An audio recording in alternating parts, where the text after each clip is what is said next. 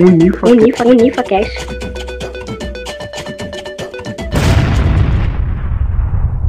Bom, gente, meu nome é Adson e estrogonofe sem batata palha não é estrogonofe. Meu nome é Laerte e por enquanto não estou com coronavírus. Meu nome é Marcos e eu não aguento mais tentar gravar isso aqui. É, Então, galera, nesse episódio, episódio piloto do projeto UnifaCast, né, que visa ser um um podcast da Unifavela. É, a gente vai falar um pouco sobre o- a isenção do vestibular da UERJ. né? Só que antes da gente começar a falar sobre o assunto, é, o nosso querido amigo Laerte, ele vai falar pra gente um pouco sobre como surgiu a, a Unifavela, né? Meu nome é Laerte, sou professor de produção textual na Unifavela e foi me dado o objetivo de traçar um panorama histórico desse projeto lindo, maravilhoso, no qual eu construo junto com o Adson, Marcos e mais 40 pessoas que estão ali empenhando essa ação socioeducativa na favela da Maré. O projeto se iniciou em 2018 é, com o intuito de ajudar uma aluna e dessa aluna foi criando uma rede de afeto bem grande e infelizmente, por ser. é, a gente se deu conta que estavam tendo é, uma demanda muito grande de alunos para um espaço limitado pelo quantitativo de pessoas. E aí surgiu uma ideia muito louca, uma ideia louca mesmo, de irmos dar aula em uma laje. Sim, a gente continuou dando aula em uma laje, isso em 2018 ainda. No próximo ano, no ano seguinte, em 2019, a gente conseguiu uma, parce- uma parceria muito boa com o Instituto Vida Real, é, que nos deu uma sala com ar-condicionado, que é importante. E essa parceria continua ainda no ano de 2020, agora com o diferencial que a gente atende dois turnos: o turno da tarde e o turno da noite. Não é, Marcos? Isso mesmo. É, esse ano está tá sendo de grande transformação, na verdade, né? Porque está sendo o desenvolvimento de muita coisa que nós aprendemos, pelo menos eu aprendi no ano de 2019. Vale lembrar que eu entrei um ano depois que o projeto já estava ativo, né, o Left? O projeto já estava existente desde 2018. Correto, correto, correto. Então, assim, foi muito curioso porque em 2018 é, a ideia se tornou um pré-vestibular, né? Aquilo que seria uma ajuda acabou se tornando um pré-vestibular. E em 2019 conseguiu né, o espaço, também que o Leste falou, com a parceria com a Vida Real. E, e foi na aprendizagem e desenvolvimento em 2020. Antes isso era um turno à tarde, agora tem dois turnos à noite. Agora a gente está recolhendo material de isenção, estamos com várias ideias sendo planejadas para serem colocadas em prática. Assim. É foi, foi um projeto que surgiu de uma transformação e uma transformação que não está parando de acontecer até hoje. E aí vale ressaltar o seguinte: é, a, minha própria participação no, no programa ela advém do fato de vocês é, fazerem uma participação, podcast bem conhecido da galera aqui do Rio de Janeiro, né, que é o lá do B do Rio. E aí a Dani, Parceiraço, nosso parceiroço. e aí a Dani fez uma participação lá. Eu sou licenciando em, em Química, né? Então eu estava procurando um projeto onde eu pudesse é, auxiliar. E aí acabei conhecendo vocês e a gente hoje desenvolve esse trabalho junto. Bom, agora que a gente já sabe um pouco da história do programa, né? é, a gente vai entrar de fato no tema. E o tema desse primeiro episódio, desse episódio piloto, como eu disse há pouco, vai ser a isenção do vestibular da UERJ. E aí, para falar um pouco sobre isso, a gente tem aqui nosso amigo Marcos, né, que foi o cara responsável por fazer todo esse trâmite burocrático entre a Unifavela e a UERJ para que a gente conseguisse é, obter um código a fim de ajudar nossos alunos. Pois é, é, é sempre muito, muito bom que o vestibular UERJ, por exemplo, é, abre a possibilidade de que os pré-vestibulares auxiliem né, os seus, principalmente os pré-vestibulares sociais, comunitários, ou pré-vestibular favelado, né, como, como a gente gosta de, de se colocar, é, abrir possibilidades para que esses vestibulares, esses pré-vestibulares, consigam auxiliar seus estudantes no processo, no, no decurso de um ano de vestibular. Né? Assim, nós nós ficamos totalmente responsáveis por recolher documentação de cada estudante, é, de ler o edital junto com esses estudantes, de tirar dúvidas sobre o que significa uma declaração de renda, as diferentes declarações de renda, uma vez que você pode ser seletista, você pode ser autônomo, você pode ser informal, é, tirar dúvidas, inclusive, do que, que significa uma unidade familiar, assim, que é uma coisa completamente curiosa, porque é quando a gente começa a perceber que a própria ideia de família dentro de um território favelado é algo completamente diverso de uma família nuclear de uma classe mais mais privilegiada, se a gente pode colocar com esse termo, sabe? Muitas das vezes são jovens de 18, 19 anos que já moram sozinhos e, e, e se sustentam de alguma forma, seja mediando um doce, um bolo, a ajuda de alguém. Então, isso acaba abrindo uma perspectiva de relação com o pré-vestibular e os seus estudantes que, se não fosse abertura, por exemplo, que não, não seja o foco da isenção, né, ser isso, mas se a gente não tivesse passado por essa, por essa experiência, acredito que, que todos nós não teríamos tanto contato com certas particularidades, sabe, com certas diversidades de estilos de vida, de, de modos de vivência mesmo que a gente tem dentro do território. E uma coisa muito importante também, porque, querendo ou não, além dessa perspectiva de vida pessoal que a gente entende, que a gente explora do aluno, tem um ponto que é, parece que assume um papel de responsabilidade, entendeu? O tratamento de separar os papéis, o como vai ser entregado, uma assinatura, ter um conhecimento prévio do que é fazer uma declaração ao próprio punho, que uma vez que é uma escrita toda formal, e a gente vê que há uma defasagem, principalmente nesse ponto, quando a gente entende que eles vieram do ensino público, então fazer uma carta em primeira pessoa, é, infelizmente não é algo que eles estão familiarizados, porque eu, Marcos, eu passei por isso, passei por isso na minha época que eu era um pré-vestibulando, entendeu? Então, nós que somos pessoas que passaram por isso, a gente sempre atenta para. Nós passamos por isso, mas hoje a gente está tentando, a gente está num, num, outro. Num, num outro ponto de visão, entendeu? Hoje é a vez de vocês. Então, querendo ou não, isso aqui é uma responsabilidade para do que vai ser lá dentro quando vocês entrarem no mundo acadêmico. É, e aí talvez é, um dos diferenciais da Unifavela seja esse, né? porque muitos pré-vestibulares por aí eles não se importam com esse tipo de coisa. Eles entendem que a parte de inscrição, toda essa parte burocrática do vestibular fica por conta do aluno. Só que se a gente se pretende a gente se entende, se enxerga como um pré-vestibular social, a gente precisa fazer com que esses assuntos eles sejam trabalhados também. Então a gente é, precisa ajudar os alunos que possuem uma maior dificuldade nesse sentido.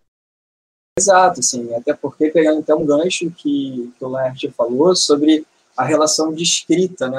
Como, que a gente consegue identificar as próprias problemáticas de escrita para fazer uma declaração.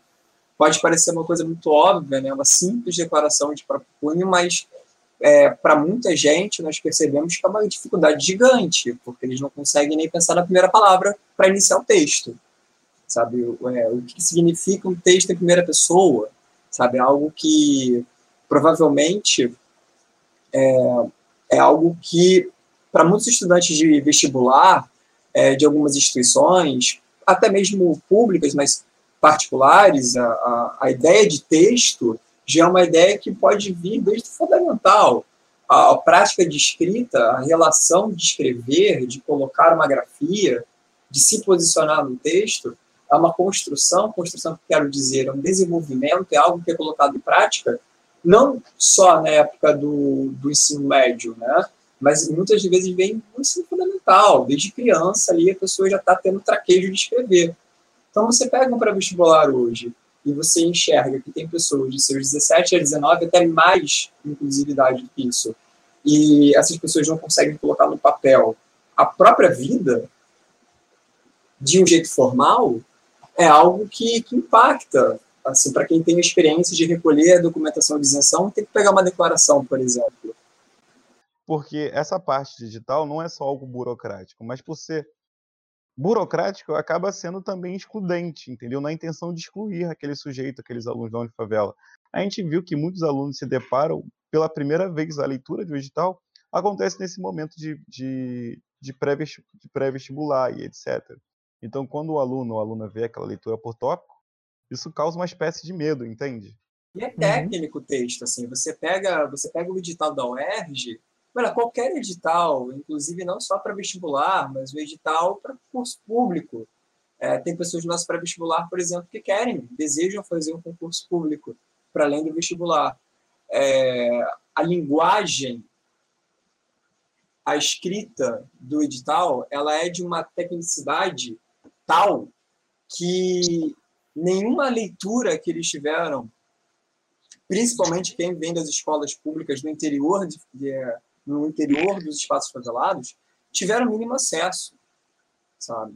Então, é, o resultado ou o efeito de exclusão se dá, até, até como o Leste falou, né, pelo próprio formato do texto, porque são grandes, circulares, porque repetem muitas informações, que o edital é isso. Né? O, que, que, o que, que é um edital?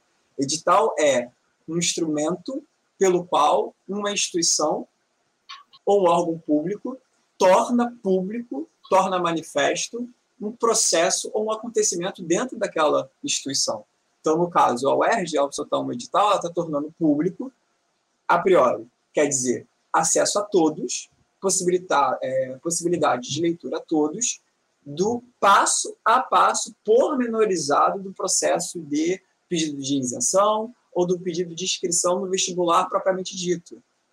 Então, você tem um documento que é o documento de expressão ao público de um determinado funcionamento institucional que, pela própria, pelo próprio caráter textual do edital, é técnico, é circular, pois repete muita informação, e o efeito disso é exclusão, como o Lert falou, porque a textualidade mesma não é vista em nenhum momento no processo de escolarização, acredito.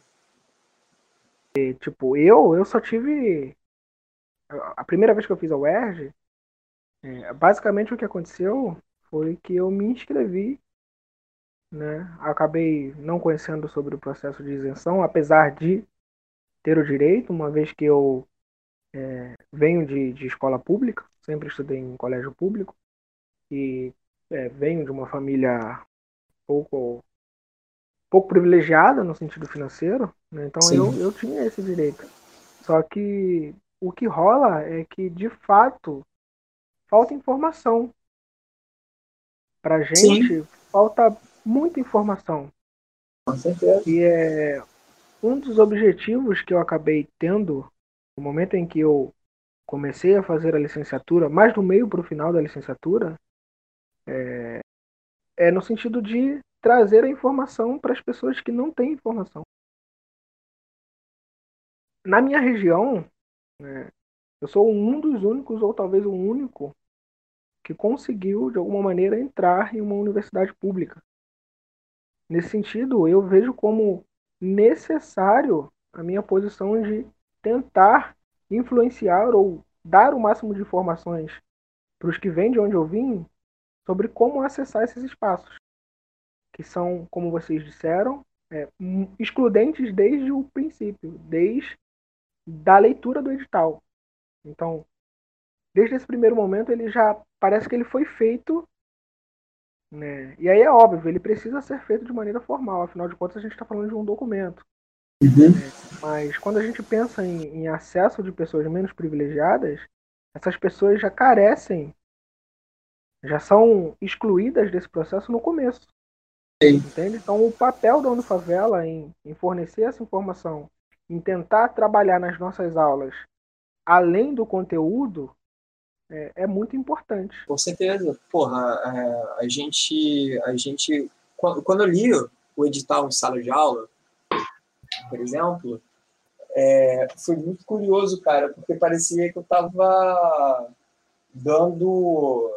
Porque, como eu sou da área de filosofia, né, então vou dar um exemplo da, da, da área de filosofia, que na faculdade a gente passa perrengue. É como se eu estivesse lendo a fenomenologia do espírito em, é, em alemão do Hegel, tá ligado? Assim, a uhum. galera tava com aquela circula, é, com aquele símbolozinho de loading do YouTube, sabe, circulando na cabeça. A galera não conseguia é, absorver absolutamente nada do que eu estava lendo. E olha que eu estava lendo e explicando ao mesmo tempo. Sabe? Eles estavam lendo junto comigo, eu não estava só expondo o documento, eles estavam lendo junto comigo e, e era um material estranho, totalmente estranho. Mesmo a explicação, que eu dei não somente uma, mas duas vezes, não foi o suficiente para as pessoas em casa, sozinhas, conseguirem adentrar o texto. Entendi, entendi. Na, na, eu acho que não só na leitura do edital. Acho que lendo o edital ele deu, deixou muito mais nítido, muito mais óbvio que tem um problema de como funciona o ERG em si. Entendeu? Eles não sabem, por exemplo, é, eu também não sabia. Quando eu digo eles, eu me encaixo nesse eles. Eu até para falar nós. Ah, não sabem não sabem como é que funciona o, o, como é que é a metodologia do vestibular estadual do Rio de Janeiro, que tem Sim. dois exames, que eu tenho o primeiro que contém duas fases, o segundo é discursivo, sabe?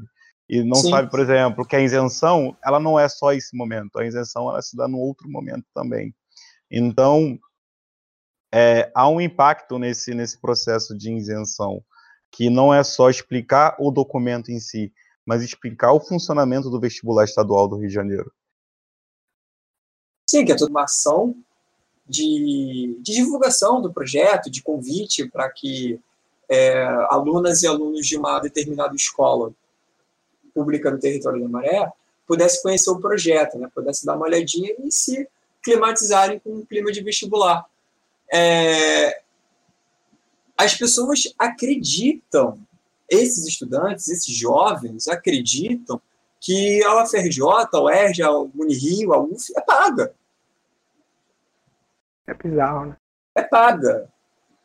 É, nós, nós, inclusive, o, o, o Laerte teve a oportunidade de, de levar um dos nossos estudantes lá do projeto para conhecer a UFRJ, e até o Laerte, se quiser, ele, ele pode até descrever como é que foi essa, essa experiência, é, e o rapaz acreditava que, que a biblioteca da UFRJ era inacessível para ele. Que para ele assistir uma aula de ouvinte, por exemplo, numa universidade pública, ele teria que, enfim, teria burocracias ou teria impedimentos, impeditivos de que, como cidadão, pudesse, pudesse acessar um órgão público de educação, sabe? É, acho que isso casa um pouco com o que o Lart está dizendo uma, tem uma, não sei se é, é uma falta de informação, óbvio, mas às vezes chega a ser até um pouco de, de naturalização, porque, por exemplo, eu tenho o Complexo da Maré, e aí dentro do Complexo da Maré está inserido o pré-vestibular Unifavela. E aí do outro lado, a uns 10, 15 minutos, uma distância que dá até para chegar a pé, tem a Universidade Federal do Rio de Janeiro, uma das grandes universidades do, do Brasil, se não da América Latina. E há um distanciamento de conhecer tanto as pessoas que frequentam o FRJ, como também as pessoas da Maré em relação a conhecer o universo acadêmico que é o FRJ. Então, por exemplo, em diversos momentos da experiência, eu lá dentro, enquanto estudante universitário, ter, por exemplo, tendo um confronto de tiro, por exemplo. Aí deu uns tiros. Aí eu escutar de um estudante do campus falar assim: ah, deve ser na maré. Esse A deve ser na maré, como é algo natural, entendeu? como é uhum. é algo que acontece lá, então vai ser lá e é isso, não importa. E eu Sim, tenho essa informação já. por parte do funcionamento acadêmico, entendeu? Eu tenho, eu tenho mecanismos que podem ser bons para os moradores da maré, mas há uma distância, é, eu acho que moral, de não entender aquele espaço como pertencente a ele, uma vez que é um espaço público, entendeu? É muito comum, infelizmente, o que é um diferencial, você ter um lugar confortável para estudar, e às vezes esse lugar confortável para estudar não existe na sua casa. Então você procura uma biblioteca. Onde é que eu vou procurar essa, essa biblioteca? E aí você lida com locais que ficam geralmente no centro do Rio de Janeiro, que é o CCBB, que é as bibliotecas ficam ali no entorno, mas aqui do lado temos a UFRJ, e aí há esse distanciamento moral que eu falei, que elas não se veem pertencentes a esse lugar, sendo que não, a gente tem, precisa romper isso. Não, às vezes, às vezes a, nem a possibilidade de pensar em bibliotecas no centro da cidade passa pela cabeça da galera, sabe?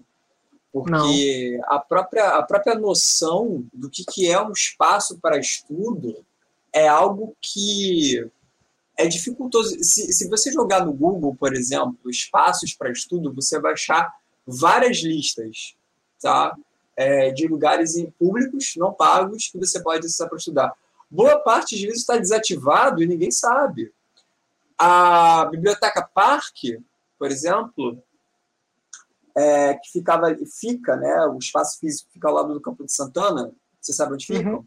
Então, sim, sim, sim. ali ali era uma biblioteca excelente, não só para estudos, mas para atividades de teatro, atividades de música, em que, assim, final de semana era batata, era um monte de criança para lá e para cá, tendo atividades lúdicas, ou somente o um passeio familiar ali, ou, é, é um passeio um divertimento, né, que tinha ali. Desativou e não voltou mais, sabe? Então, assim, você ainda vai numa CCBB, mas é uma CCBB que não é o bem para estudo, porque vive cheia, é, é um lugar difícil de você conseguir encontrar uma, uma paz. Algumas pessoas precisam de, de silêncio para estudo, para ter uma concentração, porque se dispersa com muita facilidade. Então, assim, de fato, a própria noção do que, que é um espaço apropriado para estudo, uma infraestrutura urbana que por si é caótica, é, que possibilite um local em que o estudo aconteça, cara, é, é uma, é uma irrealidade, ao meu ver, no, no, nos grandes centros urbanos do Rio de Janeiro, sabe? E isso vai impactando as camadas das classes sociais e vai impactar ferozmente as camadas da, da maré e dos outros territórios favelados posto que nem a possibilidade de pensar em centro da cidade como um espaço possível de estudo se abre. Bom, gente, agora que a gente já falou um pouco sobre todas essas questões que envolvem a isenção, é...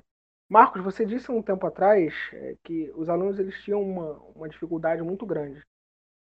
E aí, com relação a essa dificuldade, é, fala para a gente um pouco aí sobre quais são os documentos necessários, como é feito esse processo né, para que caso alguém esteja ouvindo né, e tenha interesse em fazer, para que a gente consiga ajudar também, entende? Sim, então, sim. Explica para a gente aí como é que, como imaginando como um aluno ou como uma pessoa deveria fazer essa isenção. No caso específico da UERJ, que foi a primeira experiência que nós, nós tivemos esse ano, em termos de isenção, de documentação, é, são duas etapas, na verdade. Né? Você tem uma etapa de cadastro desse estudante na plataforma online da UERJ. É, uma vez feito esse cadastro, é por ele, por dentro dessa plataforma do vestibulando, que ele pode fazer seu pedido de isenção. É, eu até costumo brincar dizendo que essas plataformas de vestibular, o ERJ, é, o próprio Enem, né, através do site da INEP, vira é, mais um tipo de Facebook ou Instagram, entendeu? Porque é, eles olham as redes sociais todos os dias, então eles vão ter que passar a olhar agora os portais é, de vestibular também todos os dias, porque é por ali que a, as informações são publicadas, né? O e-mail também, né? O e-mail também tem que estar na atividade, que tudo vai para lá, as respostas. E-mail, exato, e-mail. E além do e-mail, é vendo também dentro, dentro, dentro do portal. Então, são duas coisas, né, o e-mail e o portal, que a galera tem que começar inicialmente já pegar a relação. Porque muitas vezes a pessoa só faz o cadastro no portal de vestibular UERJ e não olha mais. E aí não sabe se o pedido de isenção foi deferido, indeferido, ou seja, aceito ou não aceito, não é por ali que tem um edital. Então, assim, a pessoa entrando no, vestibular UERJ, ela vai ter é, a chamada, o bom do site da UERJ é que ele é bem explícito, então as novidades sempre ficam na primeira página, você não precisa ficar clicando em labirintos e links, sabe, vão te levando a lugares que você se perde. E, então, isso, isso, isso, é uma coisa positiva, inclusive, que eu achei do site, pelo menos de vestibular da UERJ, que você consegue ter informação, pelo menos a principal informação, de uma maneira mais direta, e aí, no caso da isenção, por exemplo, você tem é, orientações e documentação para solicitação de isenção. Ou seja, é, é, um documento à parte do edital, em que tem as orientações do que, de quais são as documentações que são necessárias. Então, a pessoa se inscreve no portal da UERJ, e ler essas orientações. E aí vem a parte da documentação propriamente dita, né? que é para recolher é, o, que, que, o que, que é requerido. Por exemplo, nós temos aqui, é, é pedido o documento de identificação, identificação de quem? Identificação do próprio vestibulando e de todas as pessoas que compõem a unidade familiar, ou como no, no texto da, do, do documento diz, quadro de descrição familiar. Esse quadro de descrição familiar aqui, por si só, já foi um problema. Porque, é, é como eu falei, quando a gente começa a entrar na, na, no modo de constituição de vida desses alunos, por causa desses, desses documentos, você começa a perceber que é pai que aparece de uma em uma semana. E a aluna não quer colocar esse pai como integrante de unidade familiar. Então vem a pergunta: olha, meu pai só aparece de vez em quando. Eu coloco ele como, como minha descrição familiar? É, por exemplo, é, eu não moro com minha família porque eu não quero morar com minha família, sabe? O que, que eu faço? Eu coloco somente a mim? É, e coisas assim, sabe? Você vê que os problemas familiares vão começando a aparecer sem que a gente queira saber desses problemas, sabe? É justamente a necessidade da pessoa ter que dizer quem é a família dela que a mente toma conta de, certa, de, de, de certas peculiaridades que perpassam a vida de cada pessoa ali. Mesmo pessoas que, por exemplo, assim, uma pessoa que mora com alguém que não tem parentesco, é, a, própria, a, a própria exigência de documentação também diz que tem que ter uma declaração de próprio punho, explicando os motivos pelas quais essa pessoa, que não é da família, mora contigo. Sabe? É, é, é uma coisa que eu, particularmente, fico, eu fiquei até meio sem graça de, de ler o documento das pessoas, porque tem, a gente tem a sensação de que está invadindo um pouco a intimidade de uma pessoa e descobrindo, às vezes, alguma coisa que a gente não poderia descobrir, saca? Que, que, que, faz parte da vida dela. Às vezes ela quer manter isso em, em sua intimidade. O que é curioso, porque abre, inclusive, a, a possibilidade da gente, da gente se perguntar o seguinte: é possível omitir informação em documentação de isenção, por exemplo? Saca? Será que, será que é, bate essa tentação? Porque, afinal de contas, a, a pessoa está expondo a vida dela ali saca? É uma coisa muito, muito curiosa de, de, de, se perguntar. Não que eu diga que deva ser feito isso, não é isso, sabe? Eu tô, eu tô dizendo que tem certas situações que eu, que eu, que eu me deparei ali, que eu fiquei assim, eu não sei se essa pessoa vai querer botar isso no papel. tem uma situação tão complicada. Por exemplo, tem, o, tem um quesito de renda, que é o que mais deu problema assim, para gente, porque é, diferença entre autônomo e informal. Para gente, pode ser uma coisa, pode ser uma coisa simples. É, a diferença de autonomia formal. Autônomo, uma pessoa que trabalha com os próprios meios produtivos e oferece seus meios produtivos como um serviço, sem é, é, um vínculo de empregador-empregado, mas eu sou um prestador de serviço. Eu sou minha própria empresa, se a gente pode colocar dessa forma. Né? Eu sou minha própria empresa e eu ofereço os meus serviços a alguém, mas não uma relação, por exemplo, do informal, que é de um, uma pessoa que trabalha em serviços domésticos, por exemplo, que está no setor informalizado. Laerte, por exemplo, passou uma redação sobre isso, Laerte. Você teria até mais exemplos para falar sobre o setor informal? Então, é muito louco é, essa questão do trabalho informal, porque quando a gente entra nessa questão de, de auto, se autodeclarar, parece que é um processo que, além da gente estar conhecendo o íntimo de cada aluno, cada aluno, o aluno acaba conhecendo o íntimo familiar também, entendeu? Acabam uhum. explorando coisas específicas assim que, que para eles, é, por mais que pareçam óbvias, não tem acesso. Sei lá, qual é a média salarial do, do, do pai ou da mãe ou do responsável? Que que a ah, minha mãe é seletista, ela trabalha de carteira. O que, que é seletista? O meu pai é uhum. autônomo. O que, que é autônomo? Então, eu acho que é, parece um processo de autoconhecimento, sabe? Não só de autoconhecimento, é, obviamente, de si mesmo, mas de conhecer a família mesmo quem é, quem são esses sujeitos que estão ali perto de mim. Então, coincidentemente, eu dei esse o primeiro tema de redação, eu como professor de produção textual, foi essa questão da informabilidade, informabilidade no mercado de trabalho, entendeu?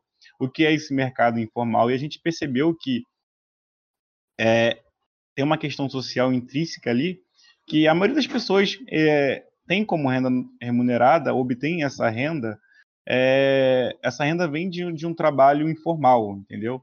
Seja através de autônomo, seja através é, de um funcionário.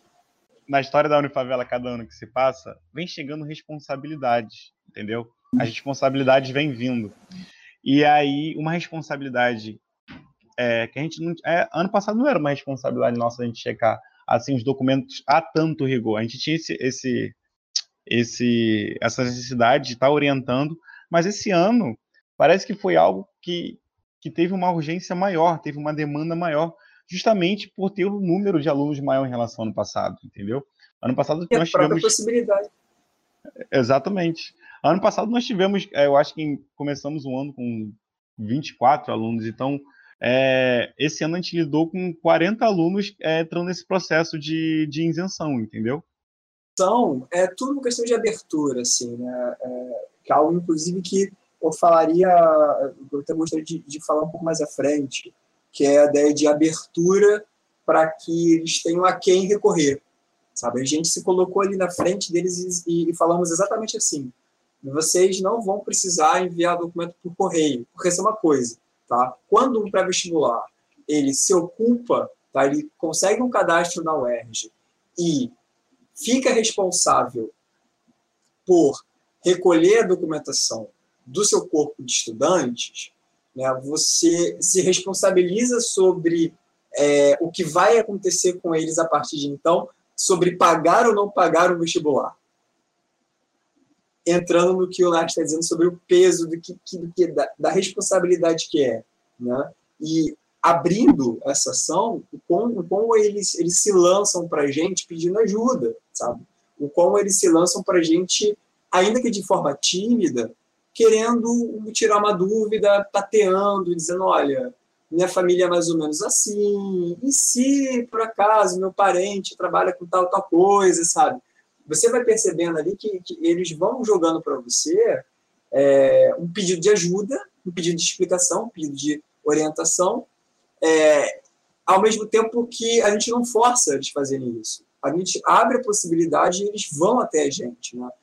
É, e só resgatando o quesito de autonomia informal, para dar, inclusive, até continuidade, que ela estava falando sobre quesitos de formalidade no mercado de trabalho, é, você tem no texto da UERJ dizendo assim, é, comprovante mais recente de pagamento de autonomia, sabe? Então, você pega pagamento de autonomia, que, que você tem? Você tem uma pessoa que ela tem um MEI registrado, tem um CNPJ, é uma pessoa que paga um imposto. Então, assim, ela se diferencia de um, de um mercado informal que, que não é a pessoa que é sua própria empresa, né? que é sua própria razão social. Mas, assim, a, o LIME, o que vai diferenciar a linha divisória, a linha de corte, que vai dizer em muitos casos, o que é autonomia e informalidade é borrado no começo, sabe? Depois as coisas vão criando pelo menos um, um delineamento mais um delineamento, desculpa, mais mais nítido. Agora, o que, que eu respondo, por exemplo, se uma pessoa, se um estudante pergunta para mim é, o que, que ele coloca numa declaração de formalidade ou de, ou de autonomia um parente que trabalha com coisas não necessariamente legais.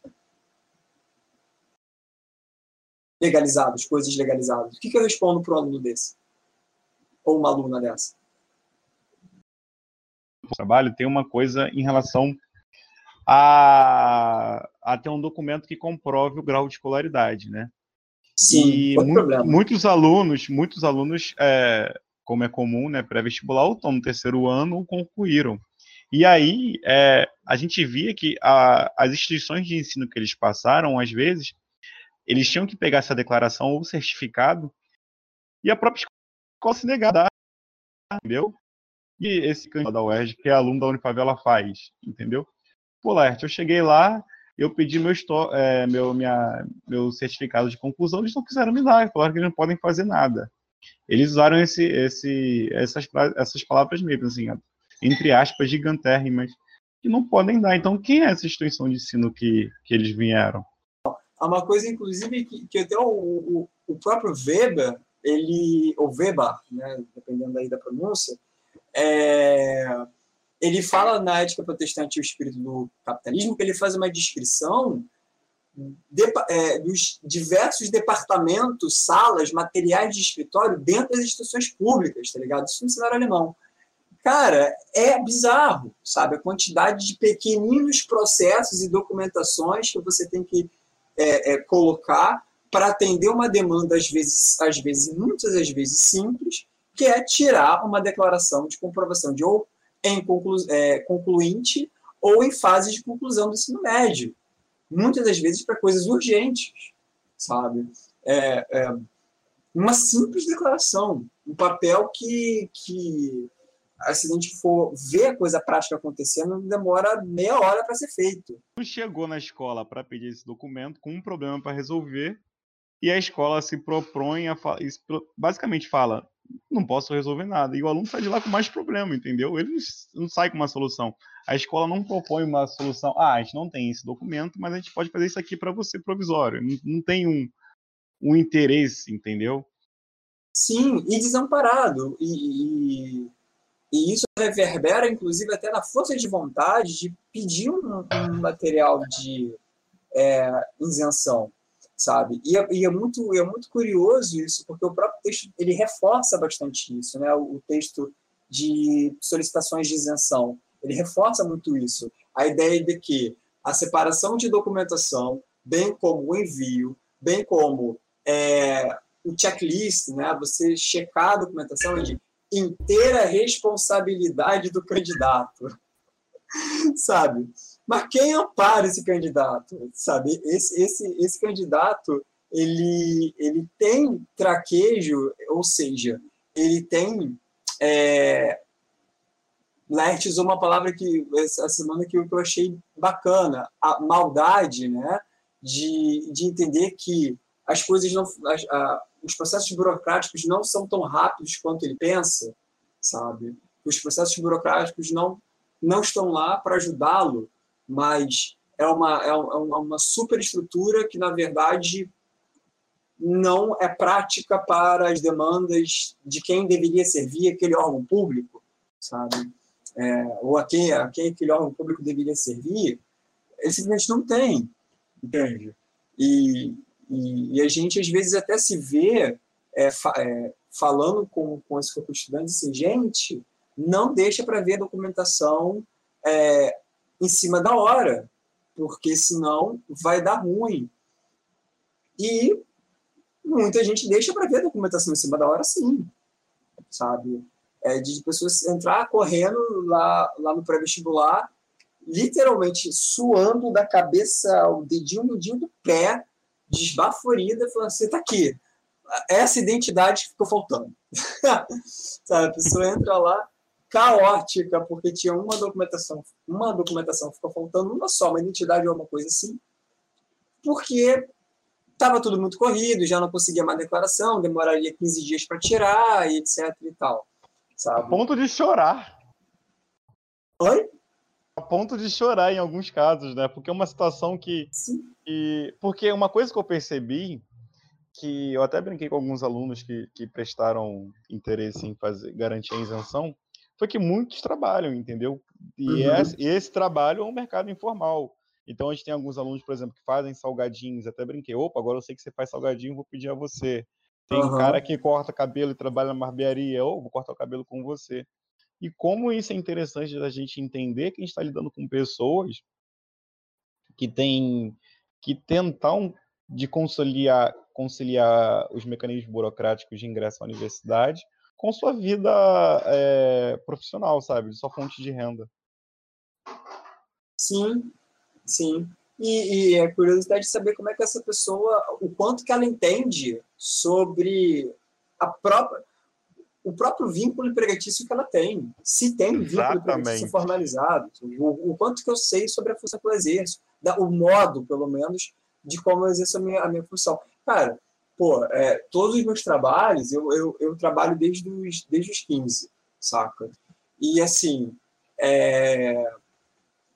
e se você me perguntar qual é o primeiro código da CLT, sabe? Primeira codificação jurídica da CLT, não sei te dizer. Papo 10. Não sei.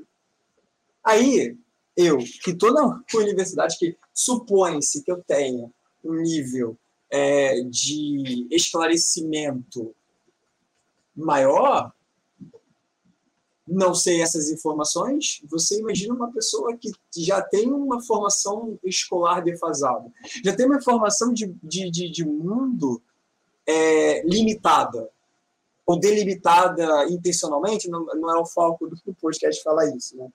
mas assim, delimitada propositalmente ou não, sabe? Ou seja, daqui você tem essa informação, daqui você nem, nem tenta, porque você não vai conseguir ter a informação disso, saca? assim como o Marcos ele acabou de falar que começou a trabalhar bem cedo e, e não sabe, é, não conhece muito a CLT, por exemplo, eu uhum. não conheço nada. Eu comecei a trabalhar também com 12 anos, ajudando meu irmão na obra, né? É, eu era uma criança, eu não tinha necessidade de trabalhar, mas só que eu entendia que eu precisava ajudar minha mãe de alguma forma ou para que eu tivesse dinheiro para ir no parque, por exemplo. Então eu precisava daquele dinheirinho para eu ir na, na praça, tomar uma Coca-Cola, né? ou jabá. Mas, é, então, para que eu tivesse é, é, essa condição, eu precisava trabalhar. Então, eu comecei a trabalhar muito novo com meu irmão. E hoje eu tenho 25 anos de idade, é, também sou universitário, estou prestes a me formar e eu não tenho uma carteira assinada. Minha carteira de trabalho é completamente branca. Então, assim, todas as questões trabalhistas que você me perguntar, eu vou ter sérias é, dificuldades de te responder. Porque eu não conheço. Né? Eu não conheço como funciona um vínculo empregatício. Meu pai não conhece, minha mãe não conhece. Meu pai já trabalhou de carteira assinada, evidente. Mas a maior parte da vida do meu pai foi trabalhando como autônomo. Na prática, essa dificuldade que os alunos estão tendo agora, ela é a realidade de quase todos nós. Né? Então, assim, o que acontece é que eu, por uma sorte, não acabei não prestando é, o vestibular da UERJ e acabei passando através do SISU. Né? Uhum. E aí a gente tem que entender também que o Enem hoje é, ele facilitou muito a vida. Né? O Enem de fato surgiu né, e funcionou como um meio mais facilitado para gente que vem de áreas mais periféricas né, conseguir acessar esses espaços. Sem o Enem, antigamente, por exemplo, eu, eu precisaria pagar ou fazer cada vestibular individualmente. E aí a gente está falando de isenção de UERJ, e aí você ia fazer uma isenção para para o FRJ, uma para Unirio, e aí isso ia acabando, ia acabar gerando um, um, um, transtorno bem grande, no sentido de que você ia precisar reunir muitos documentos, ainda uhum. que esses documentos se reunissem, é, é, se repetissem, na verdade, é, muitas das vezes o que vai me faltar é a condição de tirar uma série de xerox desses documentos, mais a taxa é, de, de, envio postal para cada universidade, com, entendeu? Sim. Então, é, todas essas dificuldades elas foram sanadas é, com, com o Enem. Mas a, o intuito aqui não é falar sobre o Enem. Né? A gente está falando especificamente da isenção da UERJ e das dificuldades encontradas pelos alunos. Né?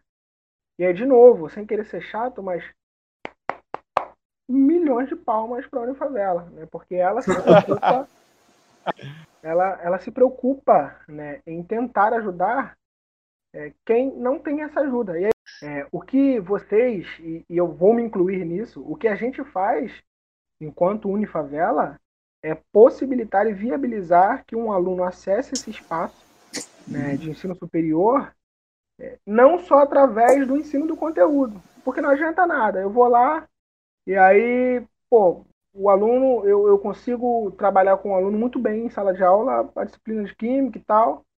Só que aí chega na hora de se inscrever, ele não consegue. Então, quer dizer, ele estudou, deu o seu melhor ali, aprendeu o conteúdo, mas na hora de se inscrever ele teve problemas. Porque a gente não pincelou, não falou sobre isso. Né? Então, é, o, o, eu vejo esse ato, né, essa, é, eu vejo essa, essa atuação da Unifavela como muito importante e digo mais, ela é essencial para que a gente consiga obter sucesso e colocar cada vez mais pessoas faveladas dentro do espaço de formação público, a gente vai precisar é, a gente vai precisar ajudar eles ainda lá nesse começo. Essa... As minhas palavras finais são as seguintes: que a vida adulta começa quando a gente decora o CPF, o RG, corre atrás para pegar o ônibus e cheque e-mail. Eu então eu acho que todo mundo vai, passou por isso. Todos os alunos que garantiram isenção passaram por isso. Ou seja, a vida adulta começou. Pois é. Papo reto. Parada assim. A vida adulta é uma vida adulta que é cheia de expectativa, ansiedade e aflição. Não é nada daquilo que a gente pensava quando era menor, né? Nada daquilo que a gente pensava. Fazer 18 anos e vou morar sozinho. Vai lá, não, fazer morar sozinho. Meu querido, não dá certo. E, e, uma das coisas que essa isenção, né? O Flash falou da vida adulta, né? Dessa responsabilidade de fazer os corres e tal. É, que essa isenção mostrou. Nessa perspectiva, é a, é a vontade de eles prestarem esse vestibular, tá ligado? É a vontade de entrar dentro da faculdade. É, é o medo de não conseguir a isenção, é o medo de não conseguir pagar a prova, é o medo de não conseguir pagar na prova, não conseguir fazer é, o vestibular e não acessar a instituição, saca? Ou seja, é, se antes a ideia de universidade não era algo que era tão forte antes de eles entrarem num pré-vestibular, a partir do momento em que eles têm a, apoio, a partir do momento que elas e eles têm amparo para começarem o que o Leste né, começou a definir de vida adulta, para como a gente está falando, é, essa ideia da universidade ganha uma vivacidade, uma coloração totalmente outra, e as expectativas que se criam, cara, mesmo só para saber se vai ter que pagar uma prova ou não, além das questões financeiras, a questão emocional também, saca? A ideia de que eu consegui algo, eu consegui não ter que pagar a prova do vestibular. Isso para eles é quase uma, é, é quase uma pré-conquista, saca? É uma pré-conquista a quê? É uma pré-conquista ao acesso ao vestibular e acesso à universidade, sabe, mano? De gente que só do fato de pensar que poderia ter algum problema no documento cair em choro na sala com a gente, sabe?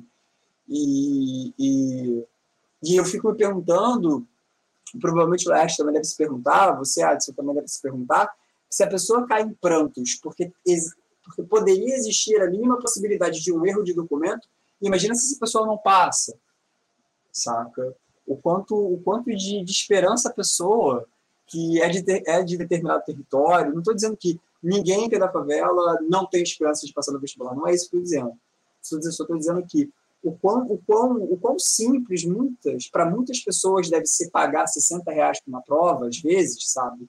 O quão, quão cotidiano deve ser pedir uma isenção, às vezes, para uma, uma deve ser, quanto que para uma boa parcela não é cotidiano, saca? Não é simples, não é banal, isenção ou não isenção. É, é, é botar a mão na maçaneta e girar para abrir a porta de uma vida universitária, cara.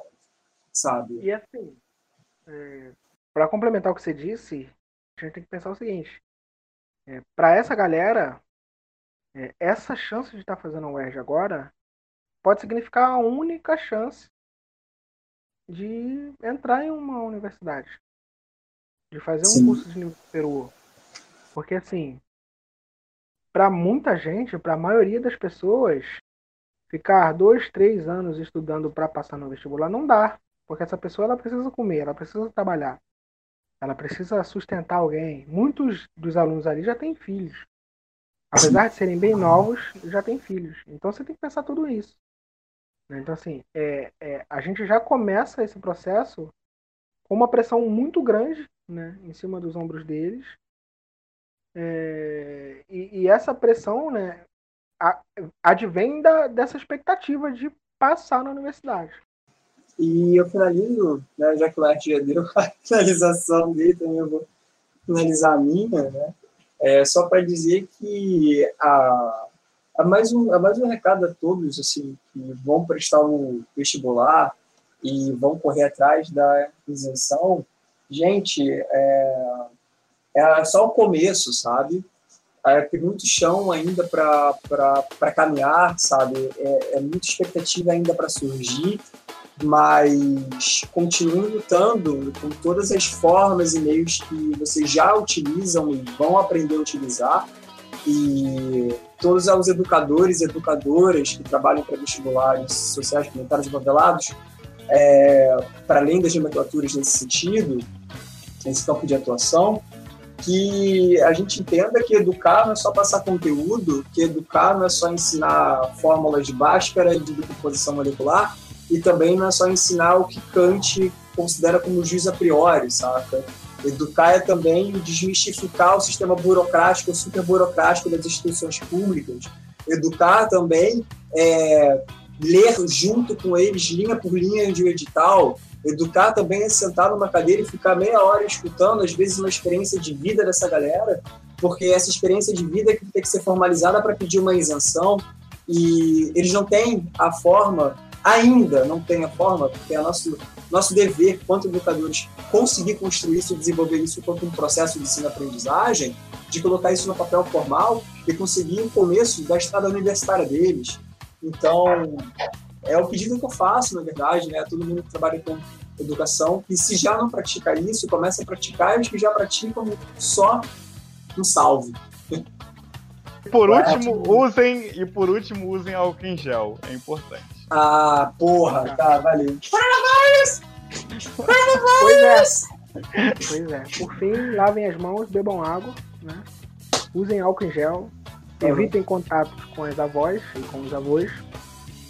E vamos passar, galera. E vamos passar.